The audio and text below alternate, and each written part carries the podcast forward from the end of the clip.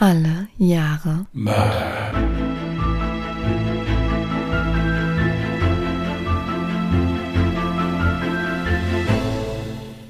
Herzlich willkommen zu Alle Jahre Mörder, der True Crime Podcast mit Christian, hallo. Und Jasmin. Hi.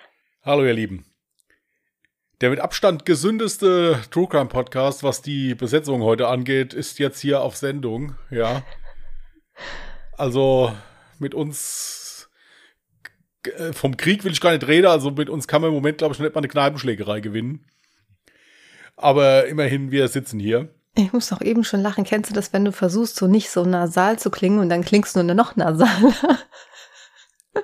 Ja, das Problem habe ich nicht. Ich versuche immer nicht zu atmen bei dem Fall, deswegen Läufst du immer blau an. eben. Ja. Ich versuche einfach nur zu überleben. Ja, Das ist halt so, man kennt's, ja. ja. Gut. Gut, also kurz zur Aufklärung. Eigentlich bin ich gar nicht krank, denke ich zumindest. Ich habe mich gestern tätowieren lassen und heute meint mein Körper dann irgendwie so ein bisschen darauf reagieren zu müssen mit einem kleinen Schnupfen. Ja, ich habe bis auf die üblichen Schmerzen auch nichts, aber irgendwie ist es heute irgendwie anstrengender als sonst, keine Ahnung. Hm. Und ich habe mich, was den Fall angeht, ein bisschen verschätzt. Ich dachte eigentlich, ich wäre schneller fertig, aber es hat sich dann doch ein bisschen gezogen. Aber nichtsdestotrotz, ich bin fertig geworden mit dem, was ich sagen wollte, zumindest. Also hoffen wir das Beste. Also für diejenigen, die sich wundern, der liebe Christian hat die Woche auch wieder einen Fall übernommen, weil ich davor zwei Fälle hintereinander hatte und das hat er jetzt auch gemacht. Genau.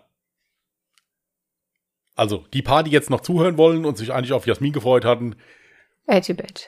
ja, Pech gehabt, der war. So. Ist die Woche vielleicht auch besser mit meiner nasalen Stimme? Ja, warte mal ab, ich habe ja noch nicht angefangen. Gut, soll ich starten? Weil. Ja, ja, mach. Gerne. Gut. Also, ich hatte 1961 gezogen und ich erzähle euch dann jetzt von James Henretti. Es ist Dienstag, der 22. August 1961. Der erfolgreiche Wissenschaftler Michael Gregson ist etwas in Eile und freudiger Erwartung zugleich. Denn nachdem er seinen Sohn zu einem Freund zum Spielen gefahren hat, würde er endlich Zeit für seine Liebste haben. Mit Liebste ist allerdings nicht Michaels Ehefrau Seven gemeint. Nein, nun wirklich nicht. Die Ehe des 36-Jährigen lief alles andere als gut, und so entschieden sich beide irgendwann einfach ihr eigenes Ding zu machen. Ihre zwei Kinder sollten allerdings nicht davon merken und schon gar nicht darunter leiden. Die Liebste, mit der sich Michael gleich treffen wollte, ist seine Freundin und Geliebte, die 22-jährige Valerie Story. Sie ist Forschungsassistentin in Michaels Firma und nachdem sich beide kennenlernten, führte eben eins zum anderen. Vor allem als beide bemerkten, dass sie gleiche Interessen hatten, sei es nun Theater, Autorennen oder Tanzen. In Michaels grauem Morris Minor machten sie sich auf den Weg ins Old Station Inn in Taplow.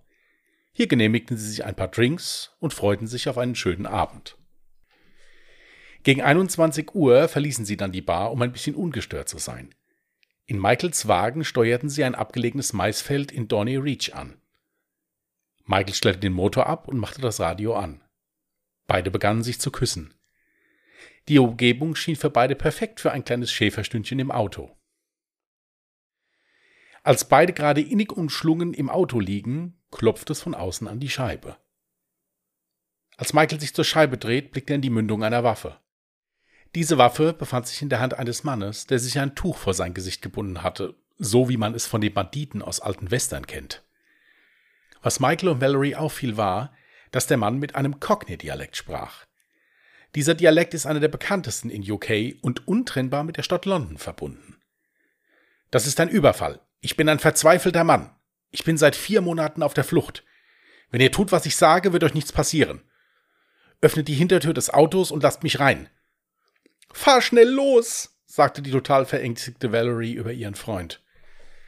Doch dieser blickte immer noch wie versteinert in die Waffe des maskierten Mannes und tat dann, was dieser von ihm verlangte. Im Fahrzeug angekommen, zog der Mann den Zündschlüssel aus dem Zündschloss des Wagens, während er beide mit vorgehaltener Waffe in Schach hielt.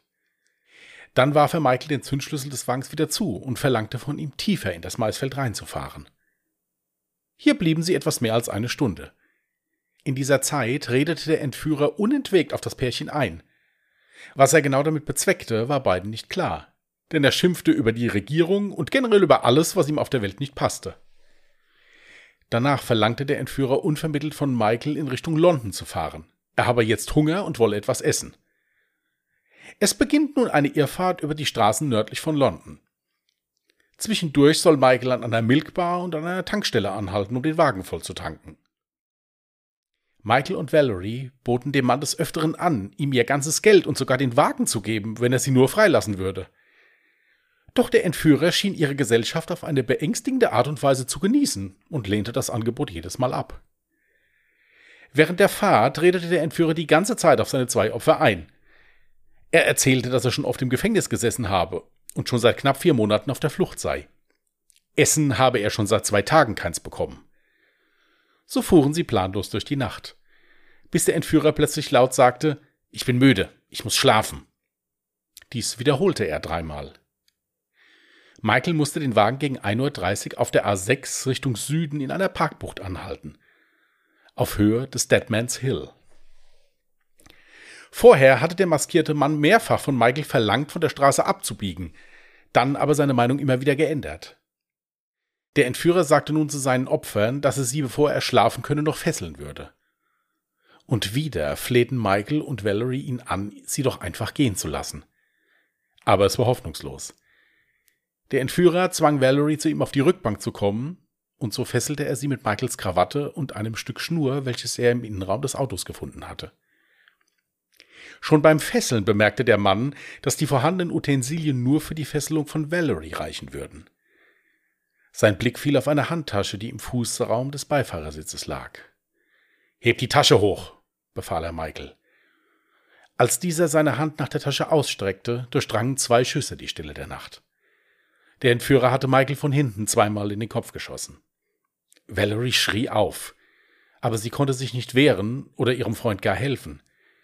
Die Fesseln saßen fest und auf diese Distanz war ohnehin schon der erste Kopfschuss tödlich. Der Innenraum des Fahrzeugs sowie die Scheiben waren blutüberströmt. Dann wandte sich der Mann, der mittlerweile gesagt hatte, dass Valerie ihn Jim nennen sollte, zu ihr. Er zog das Tuch, welches er vor Mund und Nase gezogen hatte, herunter und begann sie zu küssen. Hierbei drückte er ihr die Waffe in den Bauch. Valerie war wie versteinert und wehrte sich nicht. Ihr Blick lag immer noch auf der Leiche ihres Freundes und dem Meer von Blut, was sich langsam seinen Weg im Auto suchte. Jim schien die Situation mehr als zu erregen. Er drückte Valerie auf den Rücksitz des Wagens und vergewaltigte die junge Frau.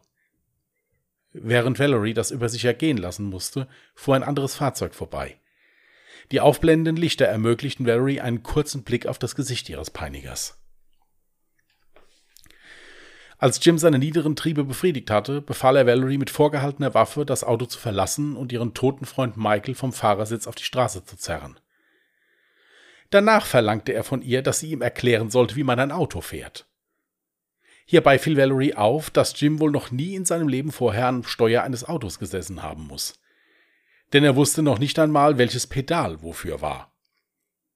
Der Entführer startete nun das Auto und versuchte anzufahren. Dies klappte natürlich nicht, und so wurde er immer hektischer und zorniger.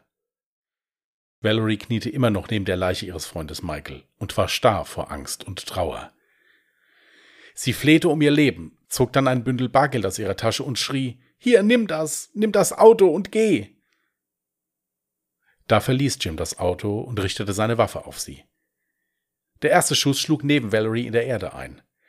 Mit dem zweiten Schuss traf er sie ins Bein. Sie sank zu Boden. Noch drei weitere Male schoss Jim auf die am Boden liegende Valerie. Dann stieg er ins Auto und fuhr unter großem Lärm davon. Das Auto wurde einen Tag später an einer Bushaltestelle in East London gefunden. Was der Killer nicht ahnte war, Valerie war nicht tot. Nach dem zweiten Schuss sank sie zu Boden und bewegte sich nicht mehr. Aber sie war noch am Leben. Drei Stunden lag die schwer verletzte Valerie noch neben der Leiche ihres Freundes Michael. Am nächsten Morgen um 6.45 Uhr wurden sie dann von einem Feldarbeiter gefunden. Dieser rannte die Straße herunter und rief John Kerr herbei. Einen Studenten, der gerade damit beschäftigt war, unten an der Straße eine Straßenzählung durchzuführen. Kerr hielt zwei Autos an und wies die Fahrer panisch an, einen Krankenwagen zu holen. Danach rannte der junge Student zu Valerie, die mittlerweile wieder schwach bei Bewusstsein war. Wie er darauf kam, konnte er in einer späteren Zeugenaussage nicht erklären. Aber er fragte Valerie, was vorgefallen sei, und notierte ihre Antworten in krakeliger Schrift auf sein Zählformular. Dieses Blatt mit den Antworten von Valerie übergab er dann der herbeigerufenen Polizei. Allerdings ging das Schriftstück wohl am Tatort verloren, denn es war nie Bestandteil einer Beweisaufnahme. Was allerdings zu Protokoll genommen wurde, war eine Aussage von Valerie im Krankenhaus kurz vor ihrer Operation. Ihr Leben konnten die Ärzte retten. Jedoch führte eine der Schüsse zu einer Querschnittslähmung. Und mit eben dieser Aussage begannen sich die Widersprüche in den Ermittlungen zu häufen. Valerie erinnerte sich daran, dass der Mann gesagt hatte, er würde seit vier Monaten auf der Flucht sein. Hiergegen sprach laut ihrer Einschätzung allerdings seine makellose Kleidung. Er trug einen dreiteiligen dunklen Anzug mit glänzenden Schuhen. Was die Ermittler sich ebenfalls nicht erklären konnten, war das Motiv. Der Mann hatte offenbar keinen Führerschein. Also schied ein klassischer Autodiebstahl als Motiv aus. Ebenso boten Michael und Valerie dem Mann mehrfach Geld an, er hatte aber scheinbar kein Interesse daran. Auch konnten sich die Ermittler nicht erklären, wieso der Täter seine Opfer vor ihrer Ermordung auf eine stundenlange Irrfahrt über die Landstraßen Londons mitnahm. Wäre es ihm um einen ruhigen Platz gegangen, um Valerie zu vergewaltigen und die Morde zu begehen, hätte er dies auch in dem Feld tun können, wo er das Pärchen überfallen hatte. Wer war der A6-Mörder? Fragen über Fragen. Was die Ermittler immerhin einen Tag nach der Tat fanden, war die mögliche Tatwaffe. Die war in ein Stofftuch eingewickelt und mit insgesamt 60 Schuss Munition unter der Rückbank eines Londoner Busses versteckt. Die Waffe war von Fingerabdrücken befreit und zum Auffindungszeitraum voll beladen. Die Polizei begann nun damit nach möglichen Zeugen zu suchen. Da der Täter offenbar keinen Führerschein hatte, hofften die Ermittler, dass er vielleicht durch seine unsichere Fahrweise in irgendeiner Form für Aufsehen gesorgt hat. Und tatsächlich war das Fahrzeug einigen Autofahrern auf dem Weg zur Arbeit aufgefallen. Anhand dieser Beschreibung und natürlich anhand der Beschreibung von Valerie Story wurden erste Phantombilder angefertigt. Jedoch waren diese widersprüchlich. Die einen beschrieben das Gesicht des Täters als eher länglich mit schütterem gräulichen Haar, das war Valeries Beschreibung. Wieder andere beschrieben ein eher kräftiges, rundliches Gesicht mit großer, breiter Nase und schwarzem Haar. Die Polizei hatte nun viele Hinweise, aber keinen einzigen Verdächtigen. Der öffentliche Druck wuchs. Die Polizei appellierte an Pensions- und Hotelbesitzer, fremde oder verdächtige Gäste zu melden. Ein Hotelbesitzer meldete einen Mann, der sich nach dem Mord für fünf Tage lang in seinem Zimmer eingeschlossen hatte. Sein Name sei laut dem Anmeldeformular Frederick Durant. Aber das stellte sich als falsch heraus. Tatsächlich hieß der Mann Peter Alphon. Er behauptete, er habe den Abend des 22. August bei seiner Mutter und die nächste Nacht in einem heruntergekommenen Hotel namens Vienna in Maida Vale verbracht. Dies wurde überprüft und er wurde freigelassen. Also stand die Polizei wieder mit leeren Händen da. Und es wurde noch schlimmer. Am 23. August wurde Audrey Willis in ihrem Haus in Knebsworth von einem etwa 30-jährigen Schützen mit langem, schmalen Gesicht und fahler Gesichtsfarbe bedroht. Unglaublicherweise wiederholte er dies am 2. April 1962 nochmals und behauptete beim zweiten Überfall der A6-Mörder zu sein. Und dem nicht genug. Maike Delal wurde am 7. September in ihrem Haus in Richmond von einem Mann angegriffen, der behauptete, der A6-Mörder zu sein. In einer späteren Gegenüberstellung belastete sie den zuvor verdächtigen Hotelgast Peter Alphon. Aber dieser konnte wie bereits erwähnt ein Alibi vorweisen. Dann am 11. September endlich ein Hinweis. Die Besitzer des Vienna Hotels in Maida Vale informierten die Beamten, dass sie bei der Reinigung des Hotelzimmers 24 zwei Patronenhülsen gefunden hatten. Es handelte sich hierbei genau um dieses Hotel, welches der erste Verdächtige Alphon als seine Unterkunft für die Tatnacht angab. Allerdings hatte Alphon das Zimmer nicht gefallen, und so wurde ihm ein anderes zugeteilt. Das Zimmer wurde dann nachträglich an einen gewissen Jay Ryan vermietet. Die Polizei lud Alpham nochmals zum Verhör auf die Wache, aber sein Alibi war und blieb lückenlos. Auch bei einer Gegenüberstellung identifizierte Valerie ihn nicht als den Täter. Nun blieb den Ermittlern nur noch der andere Zimmerbewohner. Jay Ryan. Aber war dies überhaupt sein richtiger Name? Der Name wurde von der Polizei veröffentlicht und die Bevölkerung wurde um Hilfe gebeten. Wenig später meldete sich ein Zeuge. Dieser sagte aus, dass er auf seiner Reise durch London einige Tage mit einem Jay Ryan zusammen verbracht habe. Abends habe der Mann ihn gebeten, für ihn einige Postkarten für Freunde und Familie zu schreiben, da er laut damaliger Aussage nicht gut lesen und schreiben könne. Der Zeuge tat dies. Eine der Postkarten ging an die Mutter des Mannes. Diese hieß allerdings nicht Ryan, sondern Henretti. Die Polizei überprüfte den Namen und es ergab sich schnell ein Treffer. Jay Ryan heißt in Wirklichkeit James Henretti. Aber wer ist dieser James Henretti? James Henretti wurde am 4. Oktober 1936 in Bromley als ältester von vier Brüdern geboren. Sein Vater war Soldat im Zweiten Weltkrieg. Eben dieser Krieg machte es nötig, dass James gemeinsam mit seinem Bruder Michael im Alter von acht Jahren nach Cumberland evakuiert wurde. Was aus dem Rest seiner Familie wurde, ist zu diesem Zeitpunkt nicht bekannt.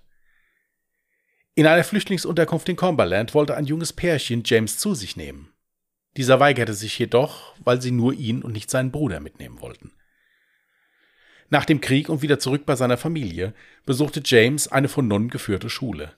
Er galt als lieber, wenn auch eher fauler und verträumter Junge. Auch bescheinigten ihm die Lehrer eine mindere Intelligenz. Immer wieder empfahlen sie ihn auf eine Sonderschule zu schicken. Aber ihnen wurde kein Gehör geschenkt, und so kam James auf eine normale Schule. Dies hatte zur Folge, dass seine Leistungen konstant schlecht blieben. Was allerdings alle Lehrer sagten, war, dass James ein freundlicher Junge war, der in keinster Weise dazu neigte, gewalttätig zu werden. Mit 15 Jahren verließ James die Schule und begann zusammen mit seinem Vater als Müllsortierer zu arbeiten. James hasste den Job, aber er erledigte, was von ihm verlangt wurde. Im Alter von 16 Jahren hatte James dann einen schweren Fahrradunfall, bei dem er eine starke Kopfverletzung davontrug. Danach schien der Junge wie ausgewechselt. Er stahl zum Beispiel die Essensmagen seiner Familie und kaufte damit seinem jüngeren Bruder Michael Süßigkeiten. Eines Tages später kam er dann abends nicht nach Hause. Er wurde vier Wochen später einige Kilometer vom Wohnort der Familie in Brighton aufgefunden. Hier belud der LKW, um sich etwas Geld zu verdienen. Da er eines Tages bei der Arbeit umkippte, wurde er ins Krankenhaus gebracht und seine Familie informiert. Er wurde von den Ärzten untersucht, aber es konnten keine ernsthaften Schäden festgestellt werden. Wieder zurück bei der Familie wollte James in die Fußstapfen seines Vaters treten und bewarb sich beim Militär. Jedoch fiel er durch den medizinischen Test. Dies zehrte sehr an seiner Männlichkeit. James begann nun mehr und mehr kriminell zu werden. Sein fehlendes Selbstbewusstsein versuchte er durch Diebstähle aufzuwerten. Hierbei wurde er 1955 erwischt und zu zwei Jahren Jugendgefängnis verurteilt. In Haft sprach er mit niemandem ein Wort und unternahm einen Selbstmordversuch. Er konnte jedoch gerettet werden. In den folgenden Jahren sollte James immer wieder mit dem Gesetz in Konflikt geraten, was ihm hier und da eine Haftstrafe einbrachte. 1961 wurde er wieder einmal aus der Haft entlassen. Seiner Familie versprach er, nie wieder in den Knast zu gehen. Er begann gemeinsam mit seinem Vater als Fensterputzer zu arbeiten und führte laut Aussagen seiner Familie ein ruhiges Leben. Und eben dieser James Henretti sollte nun Hauptverdächtiger im Fall der A6-Morde sein. Er meldete sich telefonisch bei den Ermittlern und gab an, nicht der Täter sein zu können. Als Alibi gab er an, dass er sich in der Tat nach in Liverpool aufgehalten habe. Die Polizei glaubte ihm seine Aussage nicht, und so wurde er am 11. Oktober in Blackpool festgenommen und nach London überstellt. Bei seiner Befragung beteuerte Henretti seine Unschuld und gab an, mit drei Freunden in Liverpool gewesen zu sein. Die Namen der Männer wollte er allerdings nicht nennen. Dies war nicht gerade hilfreich, um seine Unschuld zu beweisen. Die Polizei organisierte eine weitere Gegenüberstellung mit Valerie Story. Hierbei mussten die Männer auch einen ganz bestimmten Satz vorlesen, den Valerie in ihrer Zeugenaussage zu Protokoll gegeben hatte. Be quiet, I'm thinking. Nach dieser Gegenüberstellung identifizierte Valerie Story James Henretti als den Täter. Schnell wurde Henretti hierfür vor Gericht gestellt. Die Anklage bezog sich auf den Mord an Michael Gregston. Da Henretti hierfür bei einem Schuldspruch die Todesstrafe erwartete, wurde die Anklage wegen versuchten Mordes und Vergewaltigung an Valerie Story zurückgestellt. Die Verhandlung dauerte 21 Tage und war bis zu diesem Zeitpunkt der längste Strafprozess in der britischen Kriminalgeschichte. Am dritten Verhandlungstag ließ James Henretti dann über seinen Anwalt dem Gericht mitteilen, dass er seine Aussage bezüglich seines Alibis ändern wolle. Er sei am Tatabend nicht in Liverpool, sondern in einem Motel in Ryle gewesen. Als Beweis hierfür gab er dem Gericht eine komplette Beschreibung des Motelzimmers sowie des Motels. Mitarbeiter des Motels gaben dem Gericht zu Protokoll, dass am Tatabend ein Mann, auf den die Beschreibung von Henretti passte, Gast im Motel war. Auch die Beschreibung des Motelzimmers stimmte komplett überein. Allerdings hatte sich James Henretti mit der Änderung seiner Aussage sein eigenes Grab gegraben. Das Gericht glaubte ihm kein Wort mehr und stützte sein Urteil auf die Identifikation bei der Gegenüberstellung. Nach 21 Verhandlungstagen wurde James Henretti zum Tode durch den Strang verurteilt. Das Urteil wurde am 4. April 1962 vollstreckt. Henretti betonte bis zuletzt seine Unschuld. Am Vorabend seiner Hinrichtung äußerte er gegenüber seinen Familienangehörigen Ich werde morgen sterben, aber ich bin unschuldig. Wascht meinen Namen rein. Oha. Krasser letzter Satz.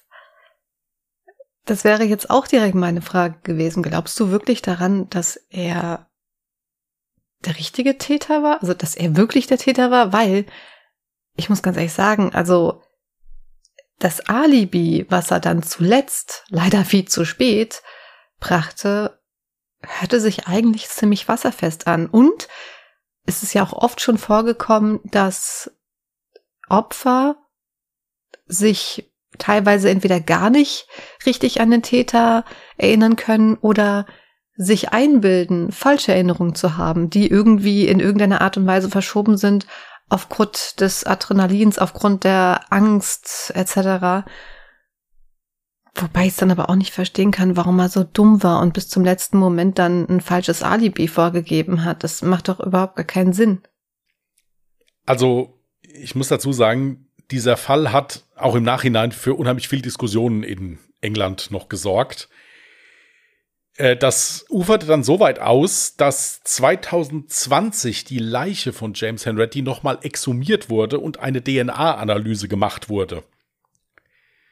Mit Kleidungsstücken, die da also am Tatort gefunden wurden, in irgendeiner Form. Diese DNA-Analyse war also positiv. Also das heißt also, die DNA von Henretti war am Tatort. Daraufhin hat dann sein Bruder Michael, zu dem hat er auch durchweg einen ganz engen Kontakt gehabt, aufs Wildeste protestiert und hat gesagt, das wäre nur deswegen gewesen, weil sämtliche Beweismittel in einer Kiste gelagert wurden und sich diese DNA übertragen hätte. Es war, wie gesagt, äh, fraglich. Dann wurde dazu auch noch mal ein ganz bekannter Kriminalpsychologe aus England interviewt und der hat dann also gesagt, dass dieser Henretti das war ein Berufsverbrecher. Das heißt also, man hätte nicht erwarten können, dass er bei seiner ersten Aussage sofort die Wahrheit sagt. Deswegen hätte er ihm jetzt das zweite Alibi noch verziehen, in Anführungsstrichen vor Gericht, und hätte das zumindest noch mal besser überprüft. Genau. Gut. Es war halt so, zum einen, es war 1961. Ja, also die waren natürlich auch, was ihre Mittel angeht, da deutlich beschränkter als heute. Heutzutage denke ich mir, hätte man einen Schuldspruch so nicht mehr machen können. Jetzt sei es egal, ob es jetzt die Todesstrafe noch gibt oder nicht, das spielt keine Rolle. Also da wären die hinten runtergefallen mit, meiner Meinung nach. Natürlich war auch hier wieder immenser öffentlicher Druck. Das Ding ist durch die komplette Presse gegangen. Unter anderem John Lennon und seine Frau Yoko Ono haben Valerie Story im Krankenhaus besucht und haben die Frau versucht, ein bisschen aufzumuntern. Gibt es auch Pressefotos von. Äh, und so, also das hat schon enormes mediales Interesse. Es war ja auch wirklich eine sehr schlimme Tat, muss man sagen. Was halt ebenso bei diesen ganzen Zeitungsartikeln, die ich gelesen habe und auch bei diesen ganzen Kommentaren, die ich dazu gelesen habe, so ein bisschen rauskam, war, dass viele wirklich davon ausgehen, dass äh, James Henretti bei diesem Unfall, den er mit dem Fahrrad hatte, mit 16 Jahren einen Hirnschaden davon getragen hat weil der wirklich wesensverändert war hinterher. Das hatte ich mir auch als Punkt aufgeschrieben. Ähm, das kann sehr gut sein. Ich hatte ja auch schon bereits Fälle vorgestellt, wo exakt dasselbe Problem vorhanden war. Gab es einen Unfall, eine Kopfverletzung und daraufhin gab es dann auch eine richtig krasse Verhaltensveränderung, die halt aufgrund der Kopfverletzung eben hervorgerufen Ja, weil er wurde. wurde wirklich in Zeitungsberichten oder auch in einer ziemlich großen äh, Dokumentation von einem englischen Sender als Jugend, als Kind und Jugendlicher wirklich eher als so ein Träumer beschrieben, der jetzt auch nicht großartig auf Autoritäten gehört hat, sich aber auch nicht mit Gewalt aufgelehnt hat. Der hat das dann halt einfach ignoriert, wenn ein Lehrer was von dem wollte und hat sich halt mehr um seinen Kram gekümmert. Mhm. Schwierig. Die Familie hat also bis zum Schluss, also bis zu seiner Hinrichtung immer noch zu ihm gestanden und hat ihm auch geglaubt, dass er das nicht war. Der Bruder hat dann äh, mit einer Unterschriftenaktion und einer Petition wirklich versucht, auch diese Hinrichtung noch abzuwenden, zusammen mit äh, Henrettis Anwälten. Das Ganze ist aber dann gescheitert, weil der damalige Minister sich geweigert hat, das der Queen vorzulegen. Dass die Queen halt eben ihn begnadigt.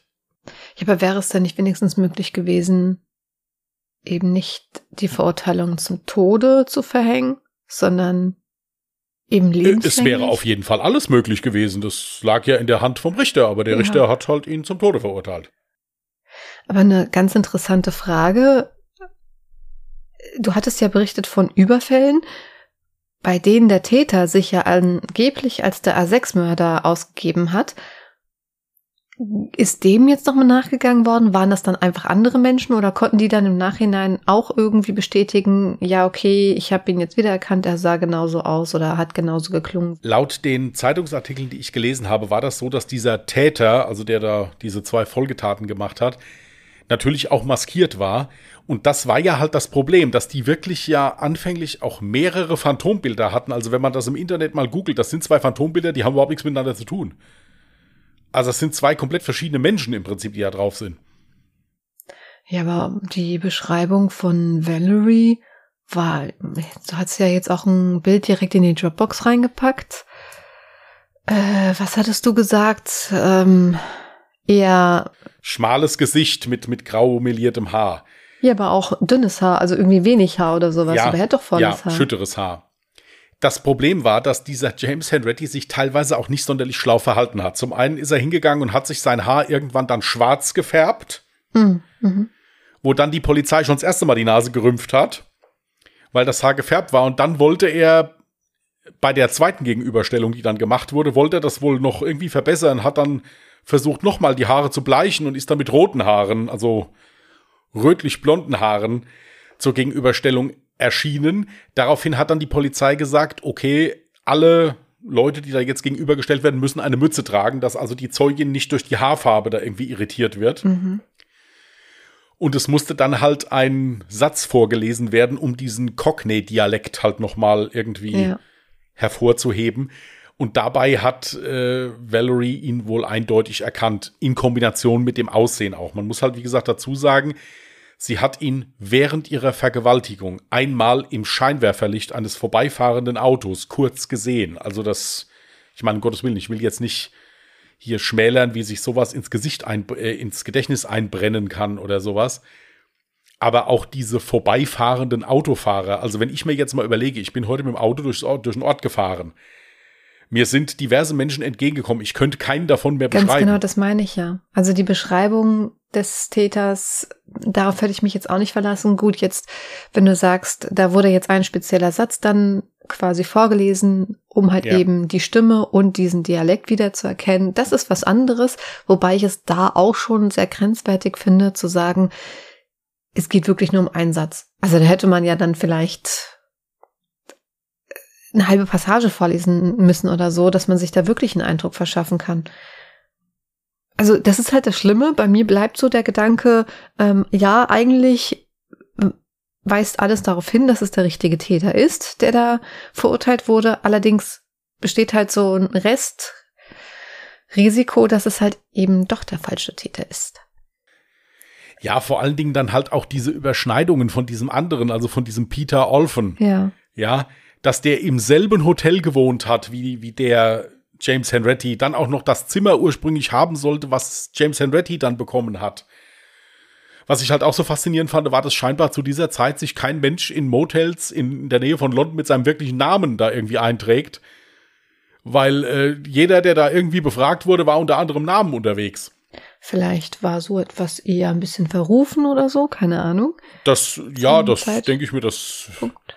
Werden eher so Treffpunkte für Aktivitäten gewesen sein oder halt eben, es waren halt alles Kleinkriminelle, weil auch dieser Peter Olfen kein unbeschriebenes Blatt war. Mhm. Also das war auch jemand, der nicht immer gesetzeskonform gelebt hat. Es macht aber noch etwas nicht Sinn, wenn er das war. Du hattest ja jetzt eigentlich so davon berichtet, dass sein Leben ja nach seiner Haftzeit eigentlich wieder relativ geordnet war. Er hatte ja bei seinen Eltern gelebt oder so und hat da auch mit seinem Vater als Fensterputzer oder bringe ich da jetzt was durcheinander? Ja, also er hat ja, zumindest gearbeitet, also hat halt. Er, hat gearbeitet, wo er gelebt hat, weiß ich jetzt nicht, aber er hat mit seinem Vater zusammen gearbeitet und hatte auch Anschluss zur Familie. Eben. Und dann hieß es ja, also er hatte, er war ja sehr redefreudig und hat vorgegeben, dass er auf der Flucht sei. Klar, okay, die Kleidung hat nicht dazu gepasst, na und die hätte er sich auch kurz vor irgendwo klauen können. Das ist ja jetzt nicht so ein großer Aufwand, wenn er jetzt eh schon eine Waffe bei sich trägt und in der Lage ist, Menschen zu bedrohen, dann kommt er sich auch an gute Kleidung ran. Ähm, aber es war dann trotzdem sehr merkwürdig. Da erschien nämlich so, als würde er Gesellschaft suchen, als wäre dieser Täter tatsächlich auf der Flucht und müsste jetzt einfach mal, weil das, das passt auch eben so zu dieser Irrfahrt, wenn er wirklich nur vorgehabt hätte, jetzt Menschen zu entführen und direkt zu ermorden oder eine Frau zu vergewaltigen, dann hätte er das sofort gemacht und nicht erst diese ewige Irrfahrt durchgemacht. Es schien mir so, als wollte er erstmal so ein bisschen reden, als hätte er schon lange keinen Kontakt mit so Menschen gehabt und wollte einfach mal seinen ganzen Frust und so weiter loswerden. Gebe ich dir durchaus recht, passt absolut kann ich jetzt mit dem Gegenargument kommen, ja, es würde auch zu dem Verhalten eines Menschen passen, der eine Hirnschädigung davon getragen hat. Ach so, ja. Und vielleicht da gerade in irgendeiner äh, psychotischen Episode war oder sowas und das deswegen getan hat. Das ist das Problem dabei. Also du kannst argumentieren, wie du möchtest. Du kannst zum einen natürlich diese Argumentation, die du hast, die absolut ihre Berechtigung hat, mhm. ja, oder halt eben die Seite der, die andere Seite wählen, die sagen, ja. Ja, aber so eine psychische Störung hätte man doch eigentlich auch feststellen müssen, oder nicht? Hier, das ist immer schwer zu sagen, das kann ich nicht beurteilen. Also, es ist halt so, dass Interviews, also diverse auch mit dem Bruder veröffentlicht wurden und der hat wohl ein ganz enges Verhältnis zu ihm gehabt. Und der hat also wirklich gesagt, das hätte der im Leben nicht getan. Der, das war ein Dieb, ja, ist okay, aber das ist kein Mörder gewesen. Der war auch nicht gefährlich oder irgendwie sowas. Der hat einfach halt nur geklaut und das halt sehr gut. Zumindest, wenn er nicht gerade erwischt worden ist. Schwierig. Dann sind da keine Fingerabdrücke gefunden worden. Da hat der Bruder gesagt, der hat grundsätzlich nie Handschuhe getragen bei seinen Taten oder sowas. Also wenn der einbrechen gegangen ist oder so. Ähm, in dem Auto selbst sind keinerlei Fingerabdrücke gefunden worden ja, ist auch schwierig. Wie gesagt, es ist, denke ich mir, halt auch ein Problem, wann das passiert ist. 1961, da war halt auch die Kriminaltechnik noch nicht so weit, ja, wie, ja. wie jetzt heute. Es, sagen wir es mal so, es hat auf jeden Fall auch für mich einen faden Beigeschmack. Also diesen Menschen hätte ich im Leben nie zum. Tode verurteilt. Ich auch nicht. Ja, weil dafür gibt es wirklich, ich meine, ich würde generell niemanden zum Tode verurteilen, aber äh, dafür gibt es wirklich zu viele Fragezeichen, ob der wirklich das gewesen sein könnte. Richtig. Das ist absolut meine Meinung. Dann auch dieses, dieses Protokoll, was dieser Student Ja, da das habe ich mir auch noch aufgeschrieben. Wie kann das passieren, dass sowas abhanden kommen kann? Ja, und vor allen Dingen auch, was, was für ein smarter junger Mann, ja, der denkt, okay, jetzt was passiert, jetzt schreiben wir Voll. sofort auf, was passiert ist. Vielleicht erinnert die Frau ja. sich ja noch an irgendwas. Ja, und das ist also leider verloren gegangen. Also das äh, ist nie Bestandteil der Beweisaufnahme geworden. Auch sehr, sehr merkwürdig auf jeden Fall. Ja. Ja. Also die Polizei war am Anfang, das kam auch in zwei Zeitungsartikeln durch, die Polizei war total überfordert. Also die wussten gar nicht, was sie machen sollten. Die standen ja wirklich ohne jegliche Verdächtig und ohne jegliche Spuren und die Spuren, die sie gefunden hatten, die, die brachten ihnen nichts, weil es waren keine Fingerabdrücke zu finden und so auf, auf Waffe oder in dem Auto oder so. Es war schon heftig. Wie gesagt, wenn ich das alles zusammenzähle, hätte ich dafür diesen Menschen nie zum Tode verurteilt. Ich hätte zumindest gesagt, okay, gut, aktuell sieht so aus, als ob du es bist, ich sperre dich jetzt ein, ja, wegen mir. aber ich hätte den nie zum Tode verurteilt. Ich auch nicht. Beweis. Es passt ja auch gar nicht zu seiner vorherigen, ich sag mal, Straflaufbahn, ja. Ähm, ja. Und dann passt jetzt auch nicht dazu, er hatte ja auch den Namen Jim angegeben, der Valerie gegenüber. Da frage ich mich, wenn er ja jetzt eh vorhatte, beide zu töten, und es schien ja eher so, als wäre das von vornherein sein Plan gewesen, warum hat er nicht gleich seinen richtigen Vornamen genannt? Ich meine, was soll sie denn mit einem Vornamen anfangen können? Nichts. Das fand ich dann auch sehr merkwürdig. Vielleicht war es wirklich nicht, sondern irgendein Jim, der dann die ganze Zeit auf freien Fuß war. Gut, wobei ich dazu sagen muss, dass der Bruder, also Michael, ihn in Interviews auch Jim genannt What? hat. Okay, das ich jetzt zum ersten Mal. So als Kurzform. So als so Von als James Kurzform. die Kurzform Jim. Zumindest hat er ihn Ist das so genannt. Eine Kurzform oder in, äh, liegt das jetzt an mir, dass ich das nicht weiß, oder? Das kann ich dir jetzt nicht sagen. Ich weiß ich nicht. Hm, okay. Okay, dann ist es schon ja okay. Dann kommt er jetzt doch wieder als äh, Täter in Frage. Ich kann eins noch dazu sagen. Die Todesstrafe wurde danach, wie gesagt, ziemlich heftig diskutiert in England. Äh, James Henretti war der achtletzte, der in, Ameri äh, der in Amerika, sag ich schon, der in England äh, durch die Todesstrafe hingerichtet wurde. Ja, krass. Ja, uns interessiert jetzt natürlich auch, was unsere Zuhörer und Zuhörerinnen zu dem Fall sagen, ob ihr auch daran zweifelt, ob es wirklich der richtige Täter war oder ist es für euch eine ganz klare Geschichte? Lasst es uns gerne wissen. Wir machen natürlich auch auf Instagram und auf Twitter wie immer einen Post mit Fotos. Und zwar habe ich schon gesehen, hast du schon vorbereitet ein Foto natürlich von James Henretti, dann von den beiden Opfern, dann nochmal von der Valerie im Anschluss. Bei dem zweiten Foto von Valerie sitzt sie im Rollstuhl. Also das ist dann. Genau danach, genau. Und dann noch ein Foto von dem Auto, also von, von dem Auffindungsort des Fahrzeugs. Mhm. Ja. Ja, also und unter diesem Post, in dem wir natürlich auch die Fotos veröffentlichen werden, könnt ihr auch gerne eure Meinung zu dem Fall dann niederschreiben. Und ich sag nochmal, es tut mir wahnsinnig leid, dass ich heute extrem lese, aber ich kann es nicht verhindern. Willst du noch sagen, wo das alles veröffentlicht wird? Ich glaube, das hatten wir eben nicht gesagt, oder? Ja. Ach so, ja, Instagram.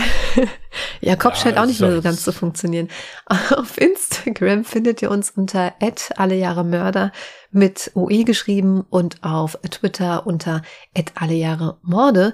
Und wenn ihr uns gerne eure Meinung per E-Mail zukommen lassen möchtet, könnt ihr das gerne tun unter äh, Contact at allejahremörder.de, auch Mörder mit OE geschrieben und Contact mit C geschrieben. Ja. Super. Ach so, ich muss ja losen, gell? Also heute ist nicht so. Ja, wer ganz nee, heute ist nicht so toll. Also Jahr. ist irgendwie, ich weiß nicht, ich stehe so ein bisschen neben mir heute irgendwie. So.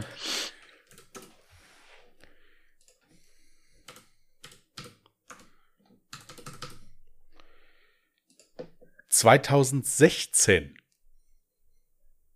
Na, da hast du aber Glück, weil das hatten wir auch noch gar nicht. Das bleibt abzuwarten.